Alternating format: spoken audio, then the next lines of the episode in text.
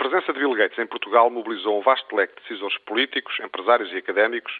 e, através da comunicação social, o país não ficou indiferente ao destaque. Poucos terão sido os chefes de Estado de outros países a merecer a atenção concedida vinda de diferentes quadrantes da vida nacional. Não é certamente por ser o homem mais rico do mundo, ricos há muitos e com muito poder, mas, em minha opinião, o que faz a diferença no caso de Bill Gates é o seu modo de estar na vida e a forma como se tornou o mais rico entre os ricos. É uma espécie de ídolos mais jovens que já parecem nascer com software incorporado para usar em qualquer computador, quando comparados com as crianças do passado e que hoje, adultos com mais de 50 anos, ainda fazem um enorme esforço para se adaptarem às novas tecnologias. Em apenas 25 anos, começando do zero e usando como matéria-prima o conhecimento,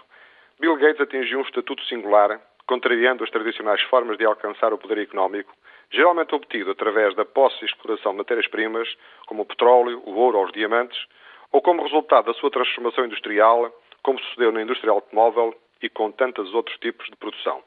Bill Gates, pelo contrário, usou o poder de um novo valor, o conhecimento e a sua comercialização, numa lógica global e de acesso massificado à informação, iniciando um processo e um percurso que marcará o século XXI. O valor do conhecimento surgiu assim como algo que, em termos de produção de riqueza, superou as tradicionais fontes. Mas tão importante como o conhecimento ou a capacidade de inovação é a forma como conseguiu transformar esses valores em negócio, o que faz a diferença entre a investigação pela investigação e a sua aplicação com valor nos próprios mercados. Neste particular, é notória a diferença entre os Estados Unidos e a Europa, sendo aquele país mais pragmático e eficaz na aplicação prática do conhecimento e na transformação do mesmo em riqueza. É nesta primeira década do século XXI que se estão a acentuar as dirreturas com as tradicionais formas de enriquecimento decorrentes do controle e produção de petróleo e do gás natural, que condicionam toda a economia mundial, mas também com deslocalização da produção industrial para os países asiáticos, desvalorizando assim o próprio produto industrial simples para se acentuar o valor das marcas, dos serviços e de outras características da cadeia de valor atribuído pelos consumidores.